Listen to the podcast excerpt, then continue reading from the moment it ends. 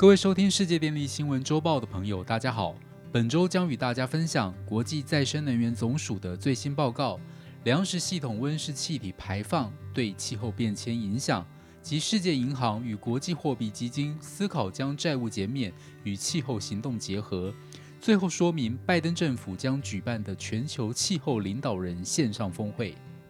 首先，根据国际再生能源总署最新报告指出，再生能源与滤清是减碳主要关键。而碳捕捉与封存技术为达成碳中和的最后一里路。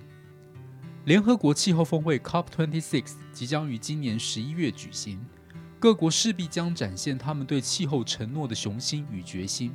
国际再生能源总署 （IRENA） 在此关键之际发布了《世界能源转型展望：摄氏负一点五度路径报告》。该报告指出，至二零五零年所需减碳量的百分之九十。将来自再生能源，其中也涉及电气化，以及来自滤清，而结合生质能的碳捕捉与封存技术，则为达成碳中和的最后一里路。至二零五零年，再生能源将成为主要的能源载体，其规模成长将超过十倍。在各部门中，运输部门的电气化规模约成长三十倍，为各部门最快。且其减碳量的百分之七十将来自直接电气化，例如电动车，以及间接电气化，例如使用滤清。有鉴于各部门未来朝电气化发展，加上对于滤清的需求，二零五零年全球发电量将成长三倍，其中百分之九十将来自于再生能源发电，其余则为天然气，占百分之六，及核能。占百分之四。关于氢能发展，欧盟各国能源部长呼吁制定氢能管制规范，并制定扩大输氢专用基础设施计划，不仅有利吸引公司部门投入这块市场，也有利打造制氢和输送氢能所必须的基础建设。亚洲国家像是中国，已将氢能产业设定为“十四五”规划的六大未来产业之一。并发布了增氢指导方针，而日本也设定二零五零年氢气与氨气发电占比达到约百分之十。在化石燃料方面，国际再生能源总署进一步说明，化石燃料的使用量将下降超过百分之七十五，其中石油和煤炭的下降速度最快，天然气则将在二零二五年左右达到峰值。并在二零五零年成为最大宗的化石燃料。然而，国际再生能源总署也提醒，主要经济体近期纷纷宣布振兴经济计划，挹注约共四点六兆美元至农业、工业、废弃物、能源及运输等碳排部门，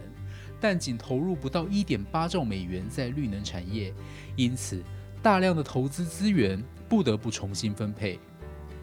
除了能源部门如火如荼地减少碳排外，其他部门也需积极努力。其中，农业部门虽较少受到关注，但其实非常重要。国际再生能源总署已与联合国粮食及农业组织签署合作协议，将加速推动在粮食系统方面使用再生能源来应对气候变迁的影响。所谓的粮食系统，是指将食物从农场带到餐桌的过程。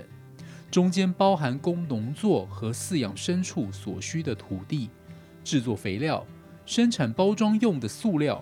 配售产品至通路等阶段，每个阶段都会产生温室气体排放。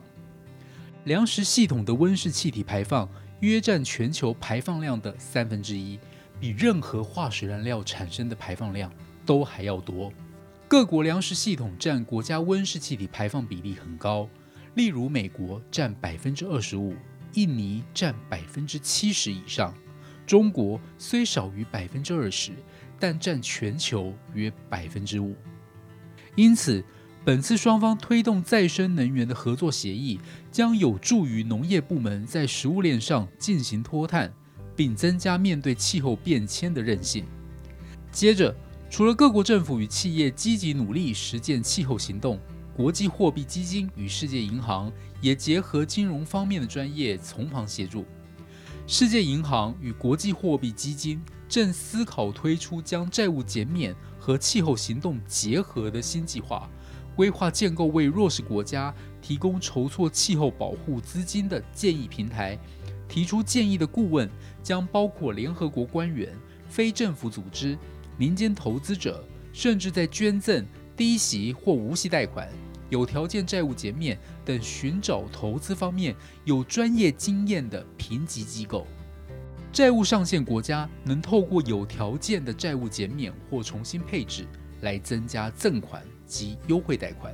并将债务减免与具绿色 （green）、弹性 （resilient） 和广泛 （inclusive） 投资发展 （development） 做结合，简称 GRID。这一倡议反映出世界银行与国际货币基金认为，新冠疫情造成的经济动荡加剧了预算紧缩和债务挑战，从而阻碍一些国家朝向发展清洁能源、保护野生动植物或改造基础设施过渡来因应气候变迁影响的能力。该平台不仅着眼于系统性的改变整体性的经济状况。更以全面性的方式应对债务、气候变化和生态多样性损失的三重危机。综合以上报道，全球要顺利达到低碳化与能源转型，必须积极发展再生能源与滤氢；而为顺利达成碳中和，不可少了碳捕捉与封存的技术；而减碳不可忽略人类生存的必需品——粮食。这必须透过国际间的通力合作，一起努力。另外，贫穷国家受制于新冠疫情影响，可能已经债台高筑，无暇关注气候变迁相关发展。因此，提供他们资金援助，使他们有喘息空间，是让这些国家重新重视气候变迁的第一步。最后，美国总统拜登将在四月二十二号至二十三号主办全球气候领导人线上峰会。一方面希望在全球应对气候变迁浪潮中重新确立美国的领导地位；一方面会中所谈定的共识将对全球各国产生重大影响。因此，下次我们将与大家分享会议重点内容哦。以上是本周世界电力新闻周报的整理报道。国际上电力的大小事，我们会持续密切关注，并且跟大家分享。若喜欢我们的频道，欢迎与好朋友分享哦。我们下周再会。